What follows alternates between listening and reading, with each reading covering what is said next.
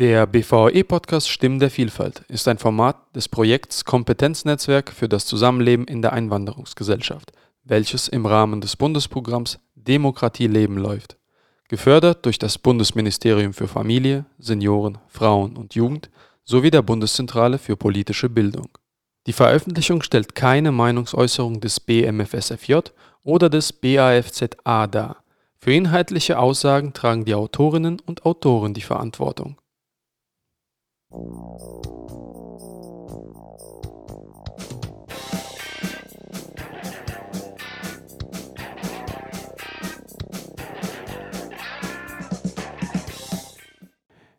willkommen beim Podcast Stimmen der Vielfalt.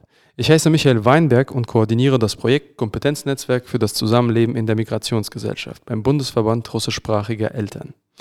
Wie bereits letztes Jahr stellen wir euch in unserer Podcast-Reihe interessante und innovative Modellprojekte aus dem Bundesprogramm Demokratie leben vor, sprechen mit den Verantwortlichen und diskutieren generell über Problematiken und aktuelle Tendenzen innerhalb der Migrationsgesellschaft.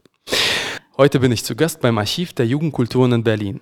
Und mit mir am Tisch sitzt Frau Gabriele Roman, Leiterin des Projekts Subpress Medienkompetenz für Engagement und Selbstwirksamkeit. Herzlich willkommen und äh, vielen Dank für die Einladung. Ja, gerne. Ähm, direkt zu Beginn, ähm, ich denke, vielleicht wissen das einige unserer Zuhörer, Zuhörer vielleicht wissen das einige unserer ZuhörerInnen. Ähm, was ist das Archiv? Äh, was macht das Archiv? Wofür steht es? Also das Archiv der Jugendkulturen ist ein Kompetenzzentrum für Jugend, äh, Pop- und Subkulturen. Wir sind ein gemeinnütziger Träger mit Sitz hier in Berlin auf dem Kreuzberg. Ähm, 1997 gegründet ähm, als gemeinnütziger Verein. Ähm, wir haben einerseits den Aufgabenbereich Bibliothek und Sammlung, in dem wir ähm, ja, ganz viel sammeln, aufbereiten und vermitteln, was in allen möglichen Jugendpop- und Subkulturen entsteht, das auch bewahren und auch Museen zur Verfügung stellen und auch Studierende, Filmemacherinnen zu uns kommen können und sich umfangreich informieren können, was in Jugendkulturen also über die Jahrzehnte entstanden ist, an Medien, an äh, Flyern, an Fanzines, an popkulturellen äh, Magazinen, an Transparenten, an Badges, also alles Mögliche eben, was an kreativem Potenzial ähm, ja, entstanden ist über die Jahrzehnte. Der zweite große Aufgabenbereich ist unser Bildungsbereich. Wir ähm, seit 2001, eigentlich so seit Beginn der ersten großen Bundesprogramme gegen Rechtsextremismus, ähm, sind wir auch dabei und haben eine ganze Reihe von Bildungsprogrammen, äh, Modellprojekten, Ausstellungen auf den Weg gebracht, in denen wir äh, die Verbindung herstellen zwischen politischer und kultureller und medienpädagogischer Bildung und äh, das entsprechend mit den ganz unterschiedlichsten Zielgruppen ähm, angehen, verarbeiten, also Jugendkulturen im Kontext von Rechtsextremismus, verschiedenen Rassismen, Antisemitismus, Sexismus, Homo- und Transfeindlichkeit, Social Media, Hate Speech, Verschwörungserzählungen, aber eben halt auch emanzipatorischer Vielfalt und Empowerment. Ähm, besprechen, erarbeiten, begleiten, unterstützen äh, und das im gesamten deutschsprachigen Raum. Jetzt ähm, sind mir bei diesem Modellprojekt drei wichtige Wörter äh, oder beziehungsweise drei wichtige Wörter sind bereits angeklungen. Jugend, Kultur und Medienkompetenzen. Wie hängen diese mit dem Modellprojekt zusammen?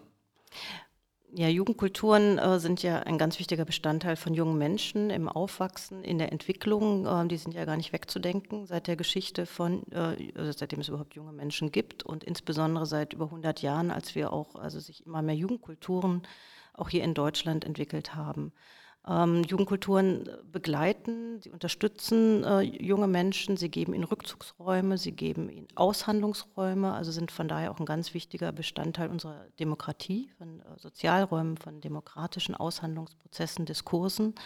Und aus Jugendkulturen kommen natürlich auch viele Anregungen, Impulse, die ähm, also für die Gesellschaft, weil eben junge Menschen grundsätzlich vieles kritischer hinterfragen, weil sie auf ähm, vieles anders eingehen, das anders verarbeiten, anders auch wahrnehmen, was in der Gesellschaft äh, und auf der Welt passiert und das auch über kulturelle ähm, Verarbeitungsprozesse, sage ich jetzt mal so, also wie über Songs, über, über Filme und ähm, alles Mögliche, was also auch in einem jugendpopkulturellen Bereich entsteht, äh, was sie ähm, antizipieren, äh, wahrnehmen, antizipieren, verarbeiten, ähm, umschreiben, wie auch immer darüber diskutieren. Also von daher sind Jugendkulturen äh, sehr, sehr, sehr, sehr zentraler, wichtiger Bestandteil auch unserer Gesellschaft und natürlich auch von Demokratien. Ähm, Jugendkulturen haben natürlich auch viel mit Medien zu tun, weil, ja, weil ja, eben halt äh, Medien ähm, natürlich auch in Jugendkulturen bestehen. Wir haben ja selbst hier über 100.000 allein mhm. analoge Medien und natürlich auch ganz viele digitale ähm, ja, ähm, ähm, Artefakte, die wir hier bewahren. Und ähm, die sind natürlich auch ein ganz wichtiger Bestandteil. Also diese Verbindung zwischen Jugendkultur und Medien mhm. ist einfach eine per se sehr enge. Und äh, über die Medien ähm, ja, wird ja viel verbreitet, es wird mhm. viel geschaffen, es wird viel ähm, ja, Emanzipatorisches geschaffen, eben aber auch viel ähm, Gefährdendes. Also wir haben da sowohl demokratiefördernde als auch demokratiegefährdende Inhalte mhm. und Strukturen auch. Und es geht ähm, uns natürlich als Einrichtung, die das alles sowieso verbindet, per se als, als Träger, also eben diese Verbindung von jugendkultureller, medienpädagogischer, kultureller Bildung, geht es natürlich darum, also da auch genau anzusetzen, wenn wir mit jungen Menschen äh, und auch mit Älteren dazu arbeiten. Mhm. Es gibt ja da unterschiedlichste Zielgruppen. Die, ja. El die Älteren sind ja zum Beispiel auch ähm, oft ähm, überfordert von dem, was sie mitbekommen und verstehen nicht, mhm. was junge Menschen da machen. Und sie sind generell auch von der Medienvielfalt äh, oft überfordert, was die Medienkompetenz angeht. Jetzt, ähm, du hast es schon erwähnt, ähm, die Jugendkulturen und die Medien. Ähm, ich denke, da ist aber auch ähm, in den letzten Jahrzehnten wirklich ein ganz großer Sprung äh, passiert. Also was die, ähm, was diese, ja, wie soll ich das nennen, ähm, wie die Jugend den Medien ausgesetzt ist quasi und äh, was sie alles mit den Medien machen können. Früher, da gab es die Zeitschriften, da gab es ja, aber das war nicht immer so wirklich ähm, mit dem Feedback verbunden. Man hat es gelesen, man hat es aufgenommen, man hat es irgendwie vielleicht reflektiert für sich in einer Gruppe zusammen, aber heute ist man ständig auch irgendwie in der Verbindung mit dem, was, welchen Content man aufnimmt. Man kann es durch Kommentare wiedergeben, man kann es durch, äh, ähm, man teilt die Information mit demjenigen, der da vielleicht im Video zu sehen ist, mit einem Influencer oder sonst irgendwas. Und ähm, man gibt vieles von sich preis. Und äh, ich denke, das ist eine ganz andere Dynamik äh, der mediellen Nutzung der Jugend von heute und der Jugend von damals. Also da hat sich natürlich eine ganze Menge getan. Also zum einen, ähm, also spielen analoge Medien auch, also auch in den Szenen und auch für junge Menschen durchaus noch eine Rolle. Also das ist nicht vollkommen weg. Also es gibt immer noch auch sogenannte Fanzines, die mhm. gemacht werden in bestimmten Szenen. Und, ähm, oder es gibt ja auch immer noch Schülerinnenzeitungen, die auch analog erscheinen. Aber auf der anderen Seite ist natürlich gerade durch das Internet und äh, Social Media, also gerade in den letzten 20 Jahren, hat sich da einiges verändert. Also natürlich ist heute alles viel schnelllebiger geworden. Es ist viel einfacher, an Informationen zu kommen, also augenscheinlich einfacher. Mhm.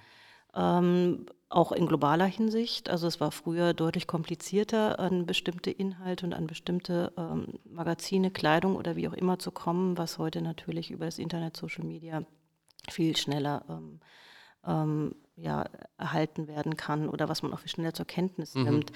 Es hat sich auch die Kommerzialisierung natürlich total verändert. Egal, was jetzt sozusagen aufkommt bei jungen Menschen, wird sehr schnell kommerzialisiert. Das hat früher auch ähm, manchmal ein bisschen gedauert, bis äh, andere darauf aufmerksam wurden. Auch das ist, ähm, ist ähm, ja in der Veränderung begriffen. Ähm, die Szenen sind auch so ein bisschen durchlässiger geworden. Es gibt auch mehr Crossover, es gibt mehr Bricolage, also es gibt äh, nicht mehr diese klaren Abgrenzungen, es gibt nicht mehr diese Milieugrenzen zwischen den einzelnen Szenen.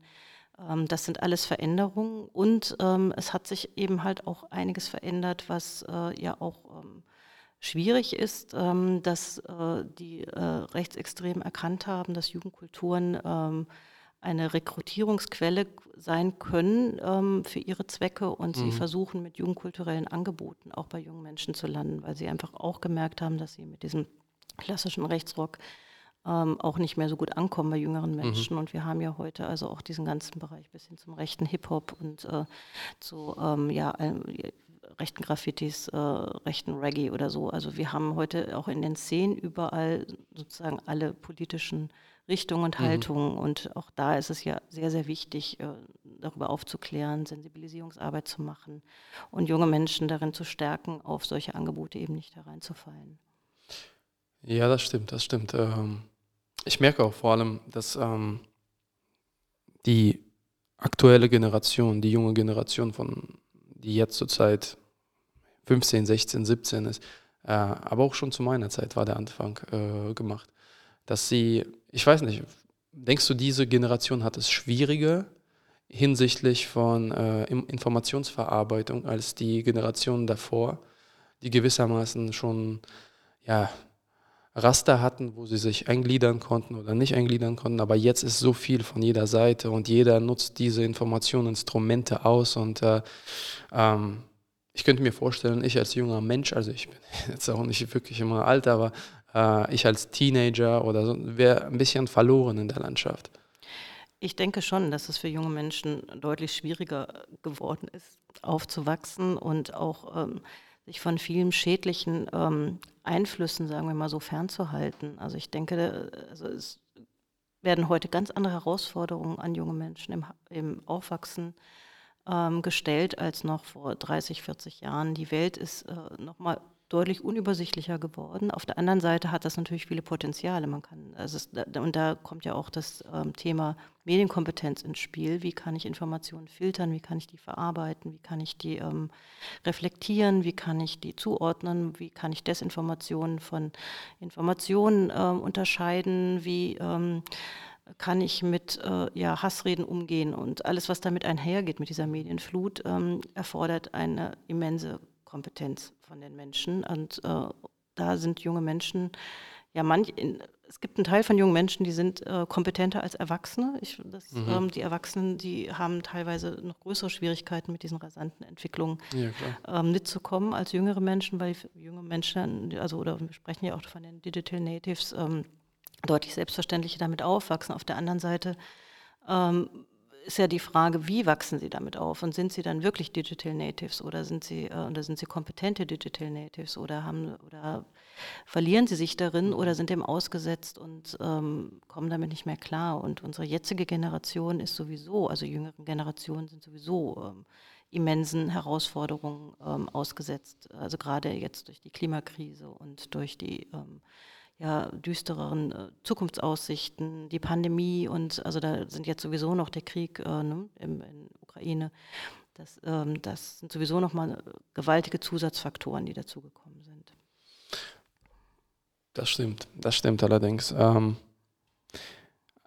aber ihr, ich finde, ihr habt den richtigen Ansatz, dass ähm, ich bin der Meinung, das sollte schon wirklich sehr früh passieren, dass man diese Medienkompetenzen vermittelt bekommt. Auch ähm, insbesondere finde ich, ist Schule ein sehr wichtiger, eine wichtige Anlaufstelle für die Vermittlung solcher Medienkompetenzen und ihr macht das in dem Projekt äh, als eine, als eine ähm, also ein Teil eures Projekts geht, es geht da vor allem um Schulen und die Vermittlung an Schulen von diesen Kompetenzen. Wie läuft das Ganze dort ab? Mhm. Also wir haben ähm, eben so verschiedene ähm, Ansätze und äh, im Projekt verschiedene Bausteine bei Suppress. Ähm, der eine ähm, ähm, Ansatz ist unser langzeitpädagogisches Bildungsprogramm, wo wir überwiegend an berufsbildenden Schulen oder an Sekundarschulen sind, die eher in strukturschwachen Gebieten, Räumen sind. Also das Projekt bewegt sich ja mit den Langzeitprogrammen in fünf Bundesländern, Berlin, Brandenburg, Sachsen, Bayern und Nordrhein-Westfalen. Mhm. Und ähm, die Grund, also Annahme von uns war eben genau eben diese ähm, Herausforderung, ähm, wie wir Medienkompetenz äh, anschaulich, äh, dicht an den Zielgruppen und auch intensiv vermitteln können und auch an Zielgruppen, die relativ wenig Bildungsangebote, außerschulische Bildungsangebote erhalten. Also das ist eben in strukturschwachen Gebieten eher so und auch an den berufsbildenden Schulen oder Jugendliche ohne Schulabschlüsse, schuldistanzierte Jugendliche das sind so die Zielgruppen, die wir so ausgemacht haben und mhm. dachten, das wäre gut, also da, dort auch anzusetzen, weil Medien und Jugendkulturen beides zentrale Weltzugänge für junge Menschen sind und, ähm, und eben sehr viel ähm, ja, Desinformation, Hate Speech ähm, kursiert, was ja wiederum auch sehr demokratiegefährdend ist, wenn man damit nicht kompetent umgehen kann. Das war sozusagen die Grundidee. Und der zweite Ansatz, äh, das basierte auf der ja, jahrzehntelangen Erfahrung in unserer Bildungsarbeit, ähm, dass äh, kurzzeitpädagogische Angebote einerseits wichtig sind, auch als Impulsgeber. Auf jeden Fall machen wir ja auch, machen wir auch im Projekt ja auch. Das ist ja die andere, die, die zweite, ähm, der zweite große Baustein.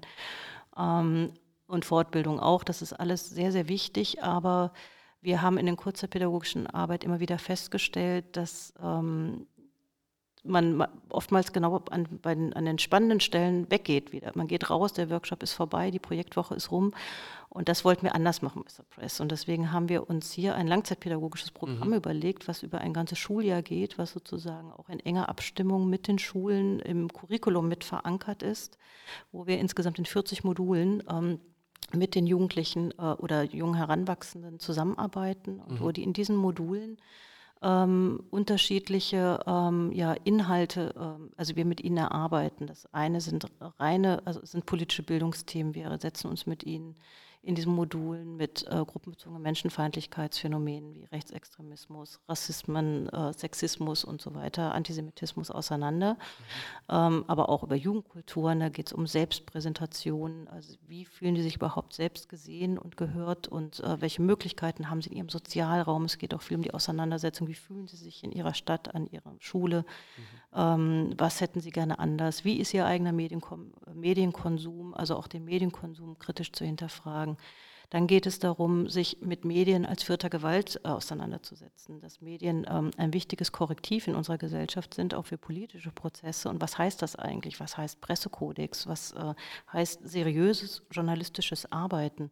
Wie kann man das vermitteln? Also wir haben ja, ähm, das war eben halt auch ein Aspekt, warum wir das Projekt auf den Weg gebracht haben, dass äh, der Beruf der Journalistinnen ja nicht mehr sehr angesehen ist in unserer Gesellschaft. Journalistinnen sind sehr viel Hate Speech, sehr viel Angriffen ausgesetzt. Es wird sehr viel in Zweifel gezogen, gerade aus rechtspopulistischen mhm. Kreisen. Also, ne, also diese, ich möchte diese Worte gar nicht wiederholen, die dort immer fallen auf den Demonstrationen, also diese äh, Nazi geprägten Worte über die Medien, über die Presse.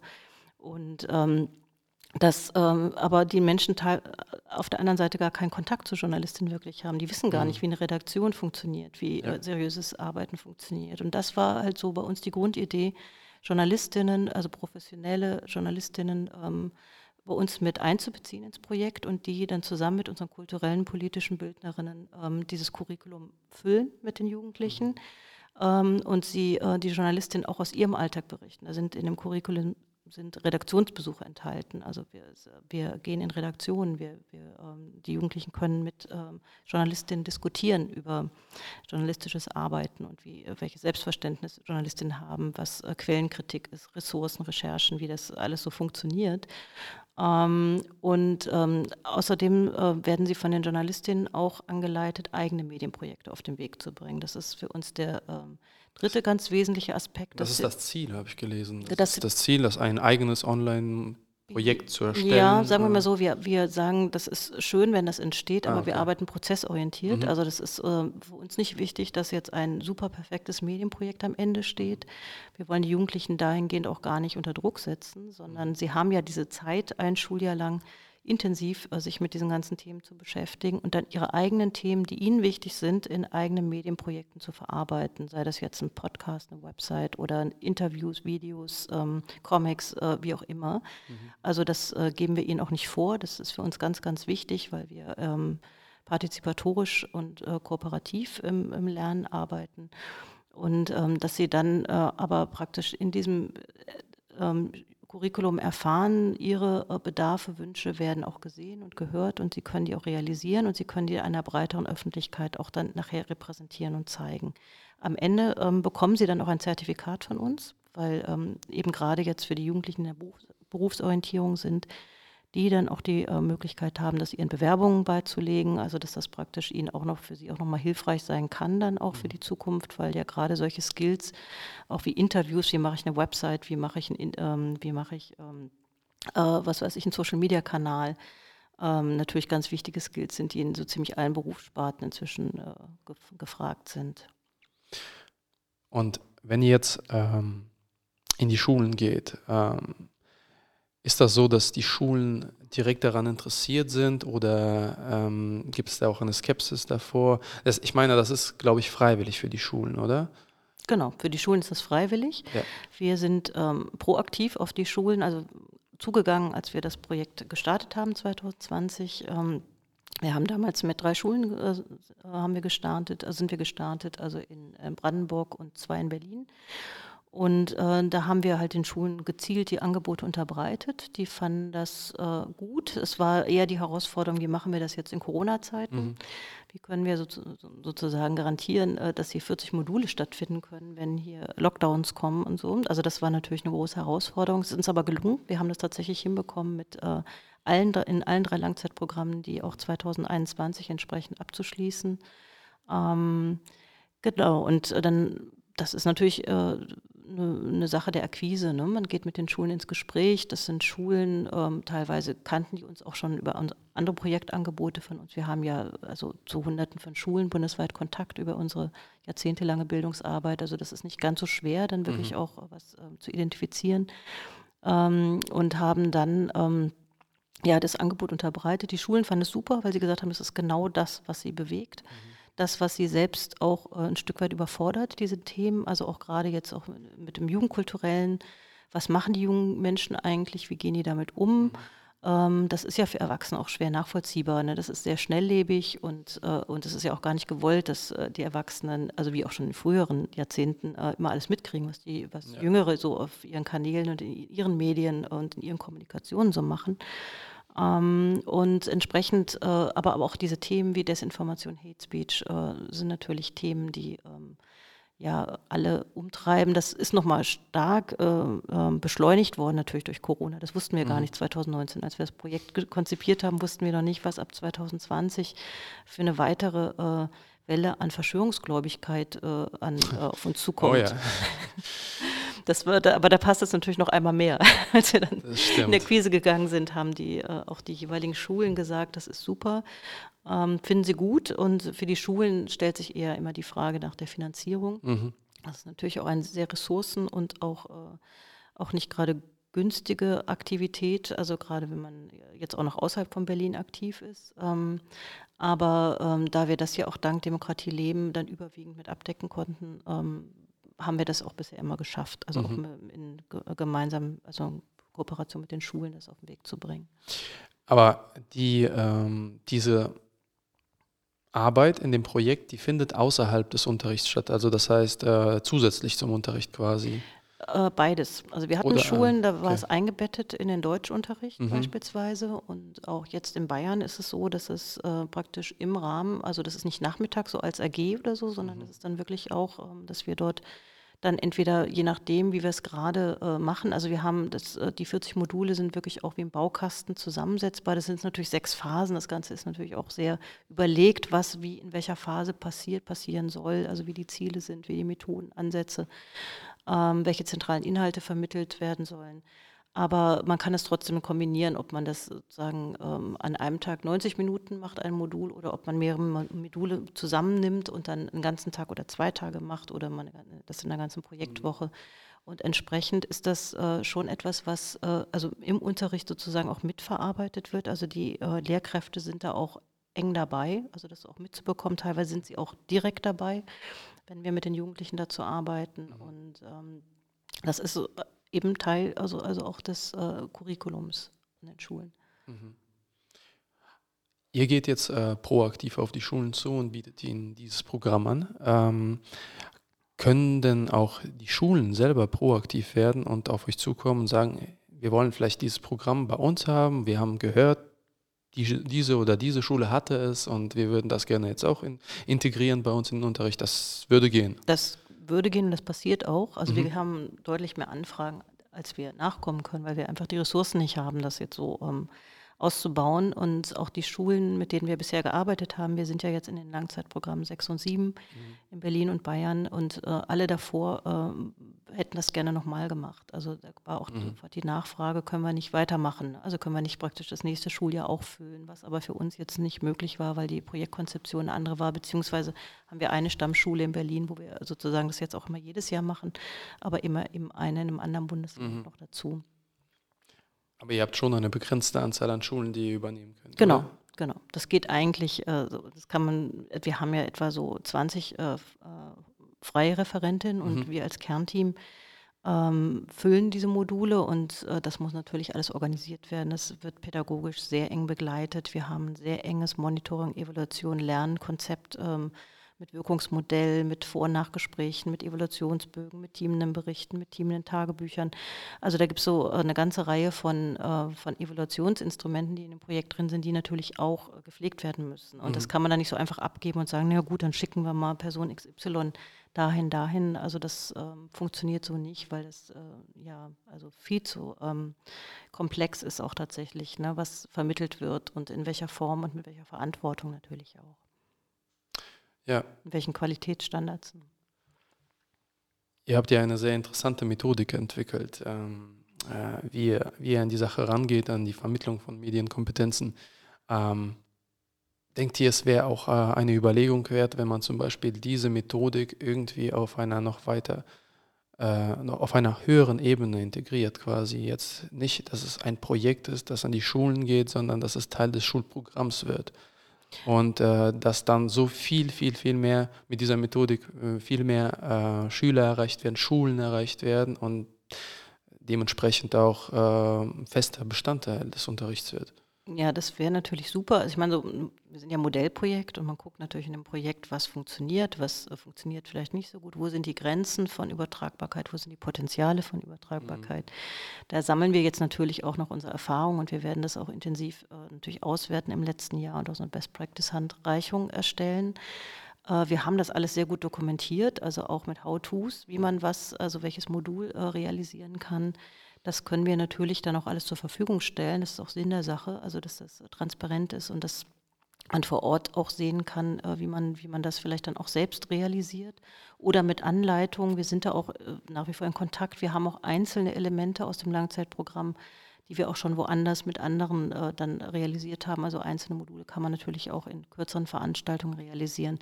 Das ähm, ist natürlich immer eine gewisse Herausforderung. Es hängt von und steht, also steht und fällt mit dem Engagement der Schulen. Mhm. Ähm, die Schulen sind wirklich unterschiedlich äh, eingebunden, auch in ihren Alltag. Und äh, berufsbildende Schulen haben eine ganz große Herausforderung, weil die ja noch die Taktung mit Ausbildungsbetrieben haben.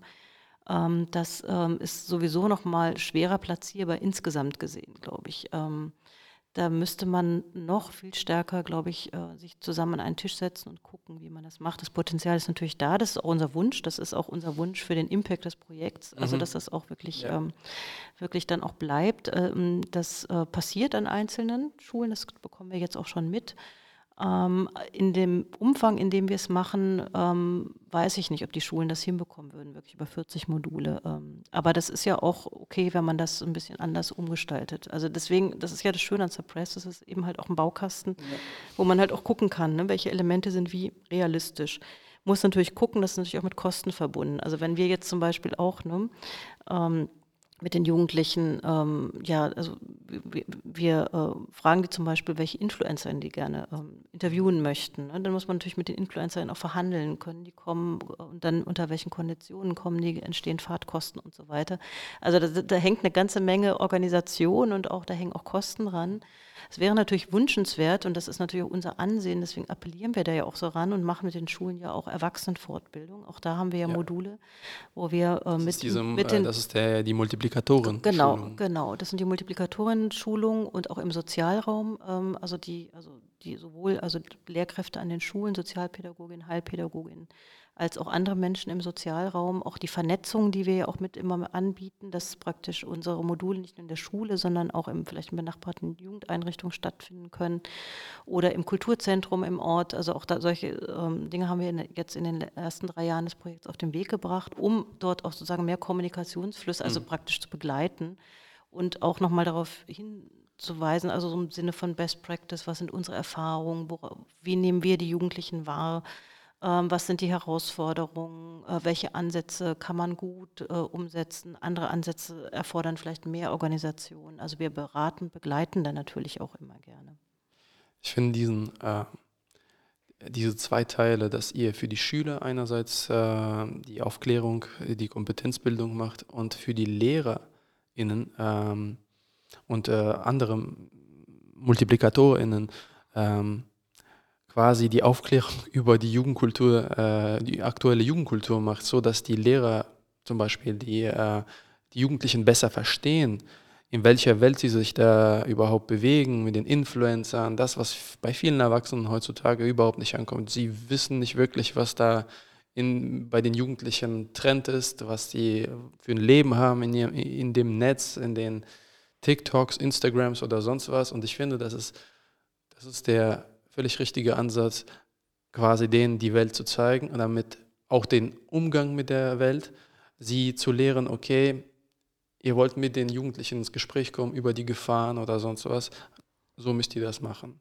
Wenn ihr das so macht, ist das kontraproduktiv. Da stößt ihr auf irgendwelche Gegen, Gegenwehr von denen. Oder, und äh, ich finde diese Symbiose, ähm, Aufklärung über die Welt und Aufklärung über die Gefahren bei den Schülern, äh, die ist einfach sehr, sehr, sehr, sehr gut gelöst. Genau, und das, das, ist, ähm, das ist auch ganz wichtig, das zu machen, weil sonst, glaube ich, auch einiges an Wirkung verpuffen würde, wenn man das nicht tun würde. Ja. Und es ist ähm, ja auch etwas, was äh, ja wirklich, das sind komplexe Welten, mit denen, also in denen sich auch junge Menschen bewegen und, ähm, und auch die Jugendkulturen sind sehr komplexe ähm, äh, Gefüge, sage ich jetzt mal so. Also auch mit ganz, äh, mit viel ähm, Ambivalenz, äh, die dort eine Rolle spielt, ähm, mhm.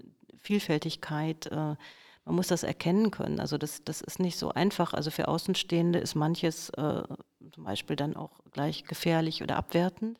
Und äh, man versteht manchmal die Ironie nicht in den, in den Texten, in dem Auftreten. Und ähm, deswegen ist das auch nach wie vor sind Jugendkulturen und die Auseinandersetzung mit den ganzen Entwicklungen und Erscheinungsformen aller möglichen Szenen so zentral und wichtig, wenn man sich überhaupt mit jungen Menschen beschäftigt. Das ist nichts, was einfach weg ist, weil ja, sieht ja eh irgendwie alles gleich aus oder so. Das ist nicht so. Ne? die Jugendkulturen an sich sind für mich ähm, aktuell ein Rätsel. Also wenn ich früher noch, selbst zu meinen Zeiten, gab es eine ja schon etwas klarere Abgrenzung zwischen den verschiedenen Jugendkulturen. Da gab es Gothic, es gab eine Zeit lang äh, sogenannte Emos oder es gab Rap-Kultur, äh, Leute, Hip-Hopper oder sonst was. Heute muss ich ehrlich gestehen, sehe ich äh, Abgrenzungen wirklich sehr wenig. Es ist irgendwie alles ineinander verschwommen. Ich weiß nicht ganz genau, was die Jugendkultur von heute darstellt. Ob es tatsächlich jetzt dieses TikTok ist, diese kurzen Videos drehen oder Instagram-Kultur ist an sich schon die Kultur oder auf, auf, Instagram gibt es noch weitere Kulturen. Ich bin da wirklich äh, tatsächlich in dieser Hinsicht schon äh, ein bisschen raus aus dem Thema und ähm, wie siehst du die ganzen Kulturen? Die haben sich verändert tatsächlich, denke ich mal. Naja, die haben sich natürlich verändert, weil das natürlich auch immer Entwicklung ist und Jugendkulturen werden ja von Menschen gemacht. Die, sind, die fallen ja nicht vom Himmel oder sind dann so feste Schablonen, äh, ne, in die sich Menschen einfinden, sondern, sondern die sind immer in Veränderung. Waren sie auch in den früheren Jahrzehnten und immer wenn eine neue Medienform, Medientyp dazugekommen ist, hat sich wieder was verändert. Ob das jetzt damals übers überhaupt Zeitschriften war, also mit, mit den ersten Zeitschriften wie der Bravo 56, ähm, 1956 oder dann eben später mit allen möglichen anderen Medien und ähm, den Fanzines natürlich ganz wichtige authentische Kommunikationsmedien in den Szenen, die es heute eben noch online und offline gibt. Ähm, und äh, genauso natürlich dann Radio und, und äh, Fernsehen und jetzt das Internet. Also da mhm. passiert immer eine Veränderung. Das heißt aber nicht, dass die nicht mehr da sind. Also wir haben ähm, die äh, verschiedenen Stile, wir haben die verschiedenen Musikrichtungen, wir haben verschiedene Arten von Festivals, wir haben verschiedene Arten von Gruppen, wie sich äh, Menschen sozusagen damit äh, dafür interessieren und auseinandersetzen. Das ist ja noch alles da. Es gibt ja noch die Hip-Hop-Kultur, es gibt auch noch die äh, Grufti, also, also äh, Kultur und es gibt äh, die Techno und, und Punk und so. Das, das ist ja alles auf jeden Fall noch da.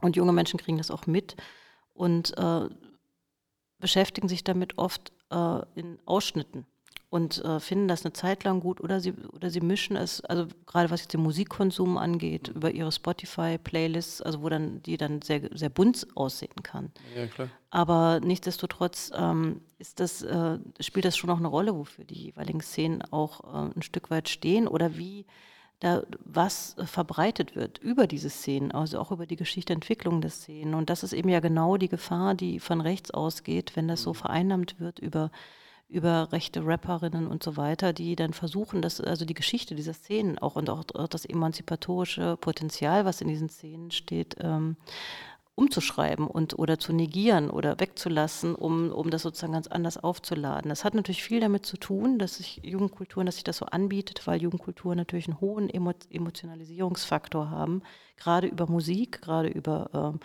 die, die, die Gesellungsformen, die damit einhergehen. Und ähm, darüber, also über Emotionen kriegt man immer Menschen, auch für die politische Bildung. Und das ist zum Beispiel auch ein zentraler Aspekt, mit dem wir uns bei Suppress beschäftigen, dass Emotionen und Politik und Emotionen und politische Bildung in dem Projekt ganz stark thematisiert werden.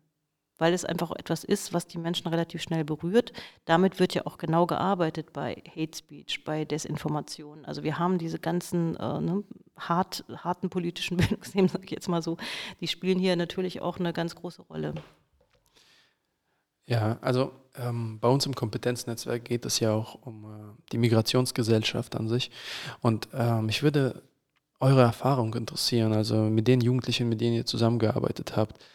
Ähm, seht ihr da möglicherweise eine höhere Gefahr von ähm, ja, Desinformationskampagnen, äh, dass die dass äh, Jugendliche mit Migrationsgeschichte da vielleicht möglicherweise, ich weiß es jetzt nicht, äh, äh, mehr, dem mehr ausgesetzt sind, äh, vielleicht ein bisschen deutlich ähm, ja, betroffener sind von diesen Desinformationskampagnen und Hetzkampagnen. Und, ähm, also das würde ich nicht sagen, da wäre ich ganz vorsichtig, sowas in Verbindung mhm. zu bringen, weil äh, einfach sich das auch mischt in unseren, in unseren Klassenzimmern und also da mhm. die, und, und, Jugendliche äh, mit und ohne Migrationsgeschichte sitzen dort zusammen und sind befreundet und tauschen sich aus und mhm.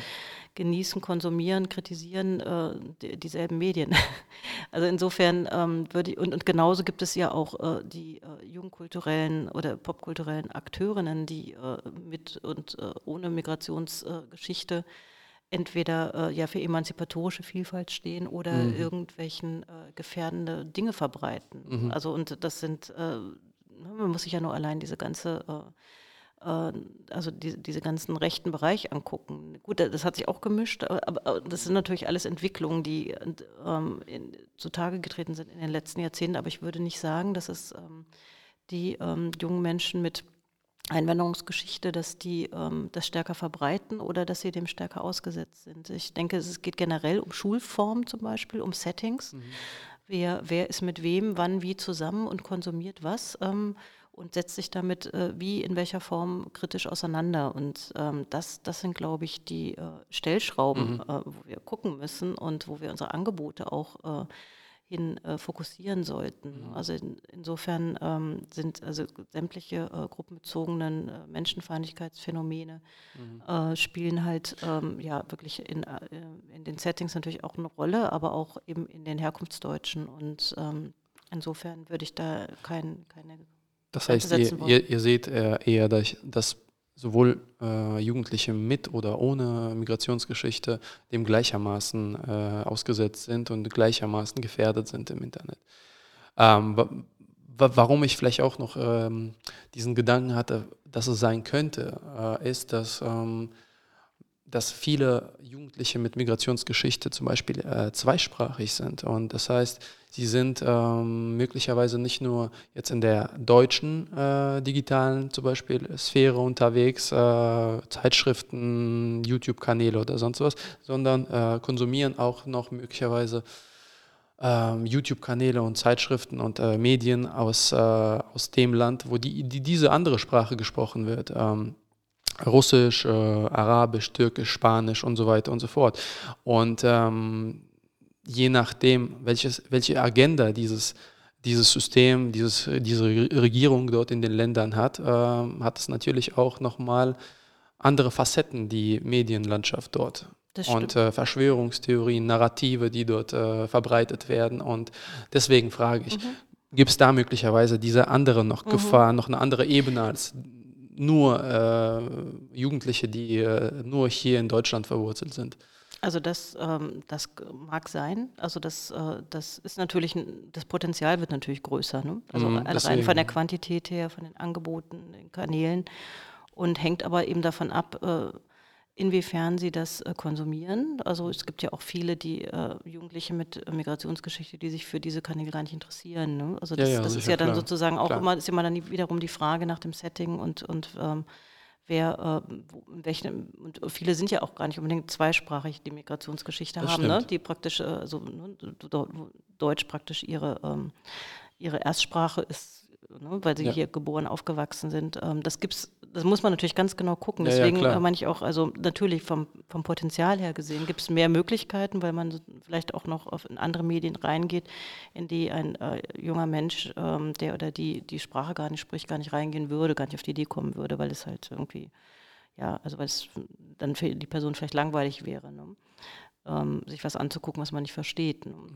Also das, das denke ich auf jeden Fall. Auf der anderen Seite gibt es aber auch pot positive Potenziale ja auch in den, in den anderen Ländern mit Kanälen und Informationen und Quellen. Also wenn man allein jetzt schon sich anschaut, wie viele ähm, ja, Bloggerinnen es gibt in Ländern, zum Beispiel Diktaturen, die sich übers Internet äh, ne, mitteilen. Wenn man jetzt an den Iran denkt oder an, an Ukraine oder wie auch immer, die, ähm, die ähm, ja dann praktisch auch sehr kritische ne, Einblicke geben und, und äh, sehr menschenrechtsorientierte Einblicke geben. Das gibt es ja auch. Ne? Also Ja, insofern ja, insofern finde ich, äh, ich finde, die, die Medien, die haben grundsätzlich immer positive und äh, also gefährdende und fördernde Potenziale. Äh, und es geht natürlich, es ist wahrscheinlich für jemand äh, schwieriger, das wissen wir ja auch aus der jetzt jahrzehntelangen Bildungsarbeit, sowohl in Schulen, schulischen als auch außerschulischen Angeboten, wenn man ähm, als Lehrperson ähm, keinen Bezug hat zu der Sprache und zu den Kontexten, dass es dann natürlich auch nochmal schwieriger ist, mit den Jugendlichen in Interaktion, in Austausch zu gehen darüber. Ja, weil ich sehe es zum Beispiel so, dass ähm, es in manchen Ländern, äh, wo es rechtspopulistische Tendenzen gibt, ähm, dass die Propagandatechniken noch weitaus raffinierter sind und sehr viel offensiver sind ähm, im Netz, äh, im Fernseher, so dass die Leute einem massiven Strom von dieser Propaganda ausgesetzt sind. Äh, dass hier in Deutschland, ähm, äh, dass im Gegensatz zu Deutschland, das wirklich nochmal eine Stufe oder zwei Stufen höher ist. Und äh, wenn man da zum Beispiel Jugendliche alleine lässt, könnte das einen ganz negativen äh, ähm, Effekt haben, letztlich. Äh, weil viele dieser Verschwörungsmythen oder Fake News oder sonst irgendwas, was ähm, in der anderen Sprache ver verbreitet wird, äh, richtet sich auch im Grunde genommen gegen die demokratische Ordnung hier in Europa, in Deutschland, gegen verschiedene Problematiken, die es hier gibt, gesellschaftliche, weiß ich nicht, Geflüchtetenproblematik äh, oder äh, sonst was da alles thematisiert wird und als negativ dargestellt wird in dieser Propaganda des jeweiligen anderen Landes. Und das ist quasi, ne, also man, ähm,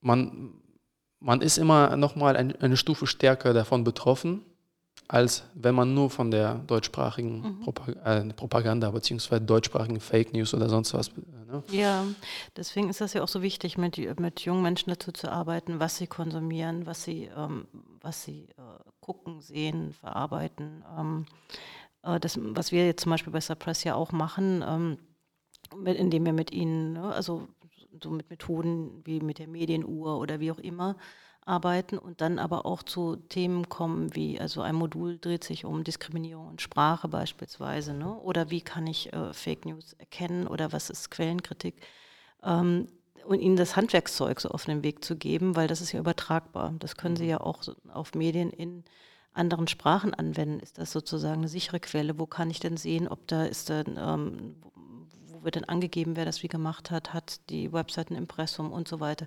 Gut, manches ist natürlich sehr typisch deutsch, das ist natürlich eine deutsche Rahmung auch, ne? also auch was, was bestimmte Gesetzgebungsgrundlagen angeht. Aber es gibt natürlich Phänomene, die ähm, in der ähnlichen Form vielleicht auch verarbeitet sind oder auch nicht. Und wo, ähm, wie kann ich das erkennen? Ne? Wie, wie kann ich erkennen, welche Information äh, seriös ist und welche Information eben manipulativ und propagandistisch ähm, aufbereitet ist? Ne? Und ähm, oder wo, wo andere Ziele sind. Ne? Wie, wie kann ich mir Kontexte erarbeiten? Ne? Wer berichtete eigentlich? äh, Ne? Also wie, wann, wo, warum und so. Und ähm, deswegen ist das so wichtig, mit jungen Ja, ja, Menschen hier klar. dazu zu arbeiten. Also man, wir werden das, den ganzen Kosmos wahrscheinlich nicht erfassen können, was, Ja. was es an Angeboten gibt, ne? weil es eben schnelllebig ist, weil es halt äh, eine irre Vielfalt ist. Aber ähm, die Mechanismen und Strukturen zu begreifen und äh, da Menschen drin zu stärken, also das äh, sind ja ganz entscheidende äh, Skills, um damit umgehen zu können. Ich glaube, ein, ein sehr positive Auswirkung würde es haben, wenn ähm, ihr arbeitet ja mit vielen JournalistInnen zusammen und ähm, Medienschaffende, dass ähm, aus diesem Bereich auch Leute, mehrsprachige Leute an die Jugendlichen herantreten ähm, und auch mit denen sprechen, die jetzt diese Migrationsgeschichte haben, vielleicht in ihrer Sprache auch noch ein bisschen das aufgreifen in, und ihnen die Dynamik aufzeigen aus, äh, von den Medien und von den ganzen mediellen Auswirkungen des, äh, in der Sprache, in der sie ähm, äh, noch weiterlesen, außer, außerhalb des deutschen Raums, deutschsprachigen Raums. Und ähm, das würde vielleicht eine gute Auswirkung mhm. haben, diese Mehrsprachigkeit mit einzubinden in diese, in die, ähm, in die Schulungen und äh, in die Projekte. Da, da würde mhm. ich das sehen. Ja, auf jeden Fall. Das ist immer gut, ähm, da, möglichst divers aufgestellt zu sein. Genau. Ähm, vielleicht noch, noch mal zu einem anderen Thema. Wir haben ja schon darüber gesprochen, dass äh, Medienkompetenzen natürlich wichtig sind äh, und äh, dass man das in Schulunterricht integriert und den Leuten quasi dieses Know-how gibt, wie sie sich orientieren können, so ein Kompass quasi. Ähm, was denkst du, ist das, ähm, sollte es auch zum Beispiel staatliche Kontrollinstanzen oder nennen wir es Zensur geben für bestimmte jugendkulturelle Tendenzen. Zum Beispiel jetzt nehmen wir TikTok. Ähm, es ist weithin bekannt, dass TikTok eine chinesische Plattform ist. In China mit Spionage verbunden, in vielen Ländern auch schon verboten. Und ähm, einfach die Installation der App auf deinem Handy hat schon irgendwie ein, das zapft deine Informationen an, wie ich verstehe. Und ähm, sollte es da noch weiter hinausgehen über die Medienkompetenzen selber und sollte da vielleicht eine Kontrollinstanz eingreifen?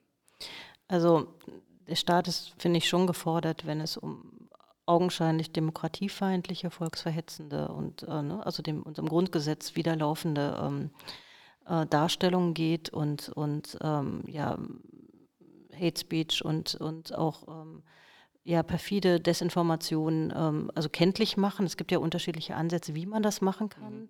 Ich finde, man sollte solche Unternehmen auch verpflichten dazu, das zu tun. Das ist natürlich immer das Beste, wenn man die dazu kriegt, das möglichst freiwillig zu tun. Äh, ich weiß aus eigener Erfahrung, weil wir uns da ja auch schon Jahre beschäftigen und auch immer wieder auch mal in Kontakt waren mit solchen äh, Konzernen auch, also mit Meta oder so, ähm, zu diskutieren, was da äh, möglich ist und was nicht, dass das zäh ist, dass da die deutsche Sichtweise äh, auch eine andere ist als beispielsweise die US-amerikanische oder die chinesische. Ähm, und ähm, also ne, Freedom of, of, Speech und so, ne, also diese ganzen Aspekte, die eine Rolle spielen, oder halt gezielte natürlich Auskundschaftung von ähm, Aktivitäten, von Mediennutzung von Menschen.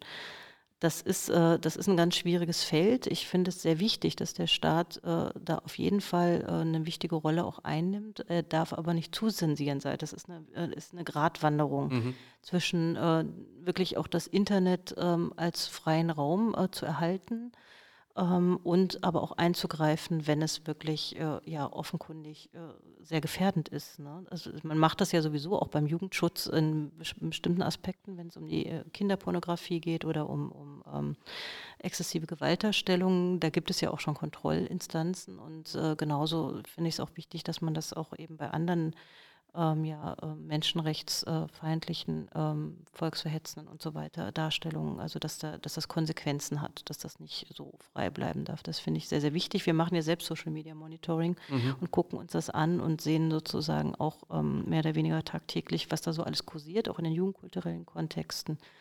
Und das ist äh, teilweise wirklich übel. Auf der anderen Seite wissen wir auch aus der praktischen Arbeit, also auch mit ähm, ja, teilweise auch rechtsaffinen Jugendlichen beispielsweise, dass, äh, dass, ähm, man, äh, dass die das natürlich irgendwie weiter betreiben und wissen, wo die ihre Quellen haben, dass man mit Verboten alleine auch nicht so viel bewirkt. Also solche Verbote müssen immer mit Präventionsprogrammen auch einhergehen, weil äh, das sonst vieles einfach in andere Quellen, in andere äh, Ressourcen, Darstellungsformen oder wie auch immer abwandert. Hm seid ihr eigentlich in, der, in eurer Arbeit jetzt ähm, auch Jugendlichen begegnet, die, die nicht begeistert waren von dem, was ihr ihnen an die Hand gibt? Also, dass die gesagt haben, okay, ihr wollt mich manipulieren oder sowas, äh, es sind keine Medienkompetenzen, sondern ihr wollt mir vorschreiben, wie ich das zu verstehen habe und so weiter und so fort.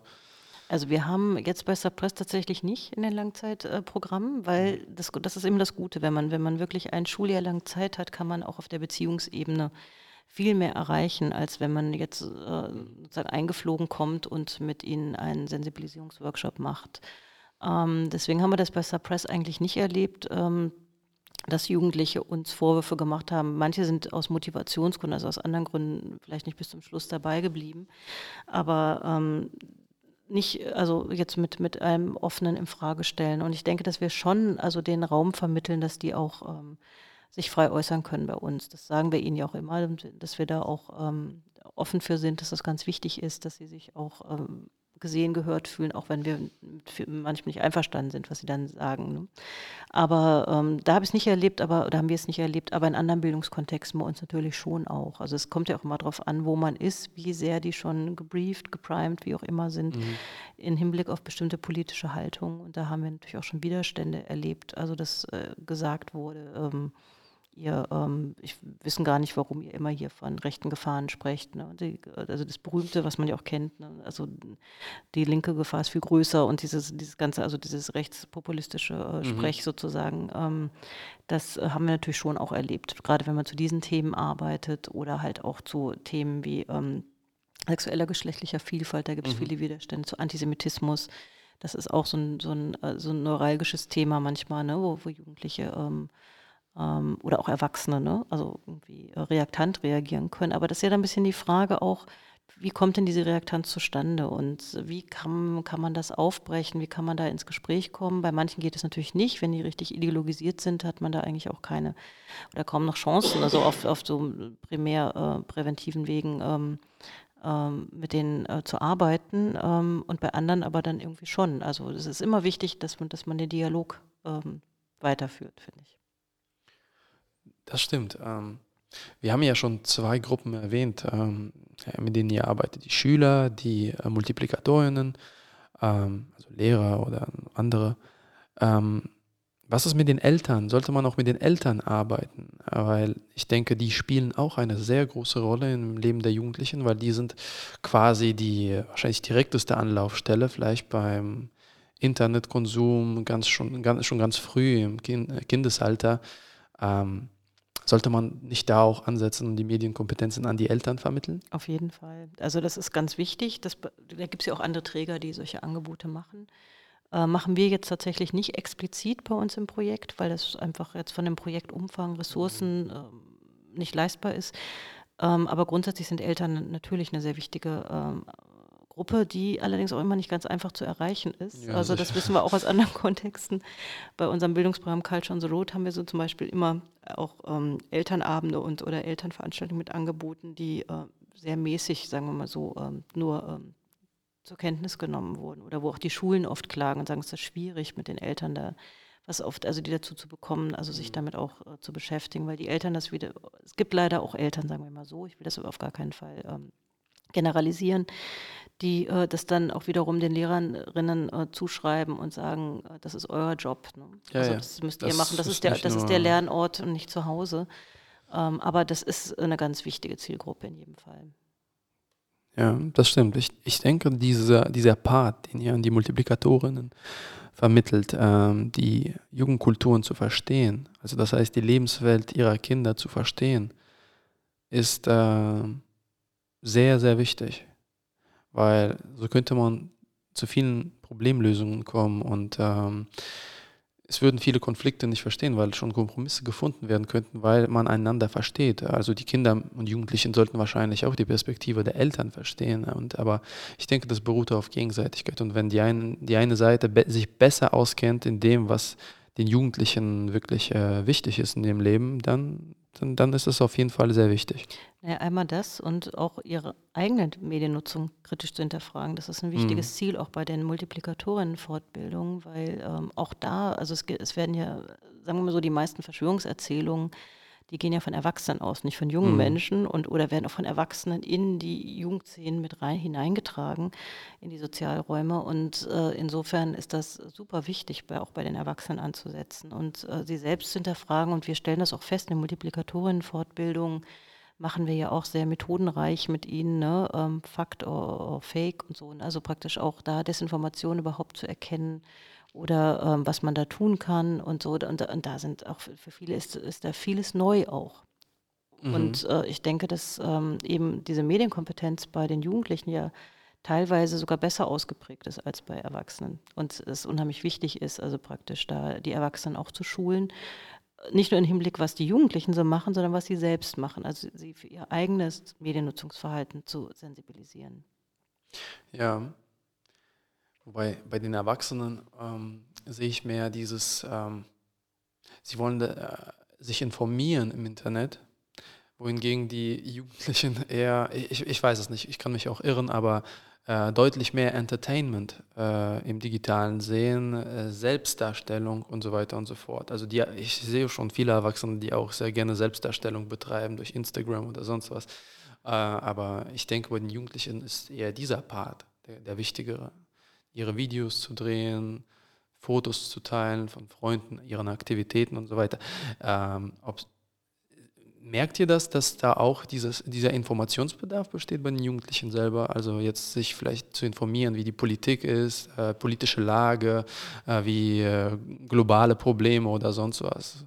Naja, sagen wir mal so, das ist eine der Herausforderungen äh, des äh, jungen Menschen. Gerade in den letzten drei Jahren hat sich das auch verstärkt. Das ist auch unsere Wahrnehmung dass sie sich, äh, viele sich gar nicht mehr wirklich mitgenommen und gesehen fühlen von der Politik. Und es gibt ja gerade jetzt auch die neuen Studien, sowohl von Hohlmann, Schnetzer als auch jetzt die Bertelsmann-Studie, die diese Woche ja auch vorgestellt wird.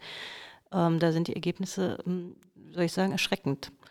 Wie, wie abgehängt sich die jungen Menschen fühlen, weil äh, in den in so neuralgischen, vulnerablen Jahren, in denen sie jetzt gerade sind, ähm, und äh, wie in dem Umgang mit der, in der Pandemie beispielsweise oder auch mit den Klima- mit der Klimakrise, ähm, dass sie einfach sich, die fühlen sich vergessen, die fühlen sich nicht gesehen. Also das geht vielen jedenfalls so.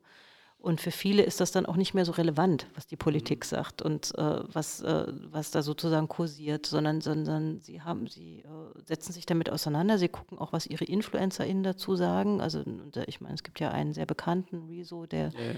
der ja auch vieles kritisch auseinander nimmt, der ja sehr viele Klicks auch bekommt und ähm, sehr viel Aufmerksamkeit. Ähm, also da gibt es ja einige, die das schaffen, also sozusagen auf einem, auf einem bestimmten Weg, also auch Themen aufzugreifen und, ähm, und äh, was auch gut ankommt dann bei jungen Menschen. Das ist teilweise natürlich auch nicht so äh, 100 Prozent reflektiert. Ne? Und das ist mhm. im Sinne, sagen wir mal so, der politischen Bildung. Ne? Also äh, dass, es, dass es auch kontrovers äh, äh, diskutiert wird oder so, ne? sondern auch mit einer gewissen Haltung vielleicht auch. Ähm, aber das ist jetzt, das sind ja zum Beispiel die Ansatzpunkte. Und deswegen äh, beschäftigen wir uns ja auch mit den jungen Menschen äh, und ihren InfluencerInnen und, und ähm, versuchen auch ihre InfluencerInnen mit ihnen ins Gespräch zu bringen. Also einfach, weil da die Zugänge etwas einfacher sind. Also und dass die dann auch sich kritisch mit ihnen ähm, also, ähm, über Themen aus, auseinandersetzen.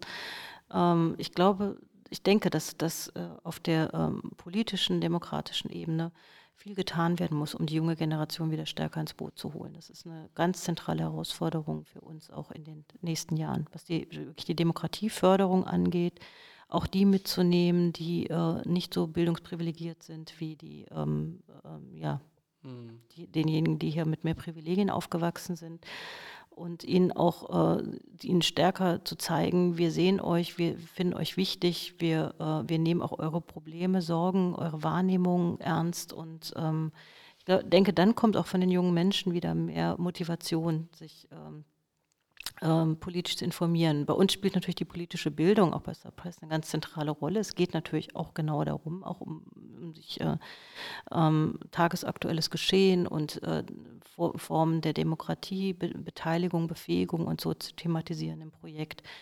Ähm, und äh, das äh, machen ja viele andere auch. Also mhm. sind wir ja auch zum Glück nicht alleine. es sind ja viele unterwegs. Aber das ist sehr, sehr, sehr, sehr wichtig, da dran zu bleiben. Weil sonst verlieren wir diese Generation. Und dann äh, wird es sozusagen noch viel riskanter, woher die ihre Haltung und, und äh, Informationen, Quellen beziehen und wie sie dann die Welt wahrnehmen. Ja, das stimmt. Ich denke, äh, hinsichtlich der Erreichung von den äh, Jugendlichen seitens der Politik. Ähm, da ist auf jeden Fall sehr vieles ausbaufähig, weil ähm, diese holprigen Versuche von den Parteien hip zu wirken auf sozialen Kanälen. Das ist, ähm, das ist alles, wie man so sagt, cringe und äh, geht eher ähm, geht eher eine andere Richtung, als dass, dass die Jugendlichen sagen, oh, da möchte ich jetzt teilhaben an dieser Partei oder sonst was. Also ich denke, da müssten auch ein paar Medienkompetenzen vermittelt werden in dem politischen Bereich. Ähm, deswegen, äh, na, also da sollte vielleicht auch ein Projekt gemacht werden für, für Medienkompetenzenvermittlung an PolitikerInnen und an ihre Social Media Teams, die eigentlich die Kompetenzen haben sollten.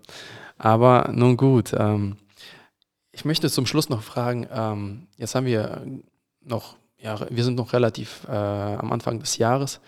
Ähm, was passiert in eurem Projekt noch in diesem Jahr und äh, gibt es da irgendwelche Veränderungen vielleicht zu den Vorjahren ähm, in eurem Programm, in eurer Herangehensweise? Also wir sind in diesem Jahr, jetzt wir sind ja in, in, in dem langzeitpädagogischen Bereich in Bayern und Berlin zugange. Das läuft bis Sommer. Dann gibt es auch da die Zertifikatsfeiern und äh, also da sind wir mittendrin. Wir sind jetzt auch äh, gerade, das Schöne war jetzt auch in diesem Jahr zum ersten Mal jetzt nach der Pandemie ähm, oder in der Schlussphase der Pandemie, dass wir auch die Redaktionsbesuche endlich live machen konnten und ähm, das war auch super, also in Berlin und in, in Bayern da in Redaktionen von von äh, regionalen, überregionalen Zeitungen gewesen sein zu können. Und ähm, also das, das äh, wird halt jetzt noch bis Sommer laufen. Dann werden wir ja in eine weitere Modellregion, wahrscheinlich nach NRW gehen und äh, noch, noch mal einmal in Berlin ein Langzeitprogramm machen. Wir haben noch also ja sehr viele Anfragen für kurzzeitpädagogische Angebote. Das ähm, werden wir auf jeden Fall auch machen. Sehr viele Multiplikatorinnenveranstaltungen in diesem Jahr geplant. Ähm, werden weiter unser Social Media Monitoring machen und, und auch ähm, unsere Fortbildung mit Polizei, also werden auch weiterlaufen. Ähm, also insofern, das Jahr ist schon sehr voll mhm. und äh, es läuft eigentlich alles nach Plan bisher. Äh, wesentliche Veränderungen gibt es eigentlich nicht, außer dass dann wahrscheinlich nochmal eine nächste Modellregion ab äh, Sommer, dann mhm. ab Spätsommer dazukommt und ähm, werden das jetzt so praktisch äh, dann noch ein, zwei letzte Langzeitprogramme machen bis Mitte nächsten Jahres. Ähm, das Ganze, wir sind jetzt schon dabei, so die ersten Auswertungen zu intensivieren, ähm, weil wir ja dann im nächsten Jahr noch die Best Practice-Handreichung fertigstellen mhm. möchten mit Übertragungsmöglichkeiten und müssen natürlich selbst auch gucken, ähm, wie das dann so weitergehen kann. Mhm. Äh, das ist natürlich immer die große Herausforderung generell bei Projekten, äh, dass sie ja immer ein Ende haben und ähm, und äh, wir merken auch, wenn wir jetzt dankenswerterweise äh, jetzt äh, fünf Jahresförderung haben, es ist trotzdem, ähm, die verfliegen, auch die verfliegen schnell. Wir sind jetzt im vierten Jahr. Ja, klar. Und, ähm, und ähm, wir möchten natürlich äh, möglichst viel davon weitermachen können, auch nach dem fünften Jahr und hoffen natürlich da sehr, dass das Demokratieförderungsgesetz ähm, etwas bringt, also dass wir auch ein bisschen mehr für uns verstetigen können als Träger. Ja, ich denke, das ist wichtig, dass die ähm, Entscheidungsträger das auf jeden Fall mitbekommen, dass ähm, das Demokratieförderungsgesetz ganz wichtig ist und von, ähm, ja, von großer, gro großer Wichtigkeit für alle Leute sind, die in, diesem, in dieser Sphäre arbeiten und an den Projekten beteiligt sind. Ähm, deswegen hoffen wir auch, dass hier mit diesem Podcast ähm, die Leute auch, ähm, die in diesen Entscheidungsgremien sitzen, Entscheidungsträger sind, reinhören und ähm, das mitbekommen. Genau. Ähm, ja, wir sind jetzt auch schon am, äh, am Ende unseres, äh, unserer Folge und äh, ich möchte mich herzlich bedanken bei, ähm, bei Frau Gabriele Roman und dem äh, Projekt Subpress. Ähm, auch bei dem äh, Archiv der Jugendkulturen. Ähm, es ist äh, eine sehr wichtige Sache, die Sie hier machen und ähm, für die Jugendlichen, für die Multiplikatorinnen und äh, ich wünsche Ihnen viel, viel Erfolg dieses Jahr und auch im nächsten Jahr. Und ähm, genau, und äh, es ist auf jeden Fall ein Besuch wert hier im Archiv der Jugendkulturen. Deswegen, äh, wenn Sie in Berlin sind, kommen Sie vorbei. Es ist auf jeden Fall lohnenswert, sich diese ganzen äh, Sammlungen hier anzuschauen. Vielen Dank für das Gespräch. Ja, ich danke auch ganz herzlich. Und wer mag, sich mehr mit Suppress beschäftigen möchte, wir mhm. sind Wir, sind, äh, wir haben eine Website zum Projekt, äh, stand-up-participate.de und auch entsprechende Social-Media-Kanäle. Ähm, also auch wir sind da natürlich unterwegs, so Instagram, Twitter, Facebook. Mhm. Und äh, da, da haben wir auch einzelne Module vorgestellt und also wir begleiten das auf Social Media recht intensiv und immer gerne bei uns melden. Also wir freuen uns über alle Anfragen, Nachfragen und ähm, Kooperation. Dankeschön. Genau. Äh, deswegen besuchen Sie die Webseiten und die Social-Media-Kanäle. Es lohnt sich auf jeden Fall. Äh, Nochmal vielen Dank und bis zum nächsten Mal, bis zu einer neuen Folge von Stimmen der Vielfalt.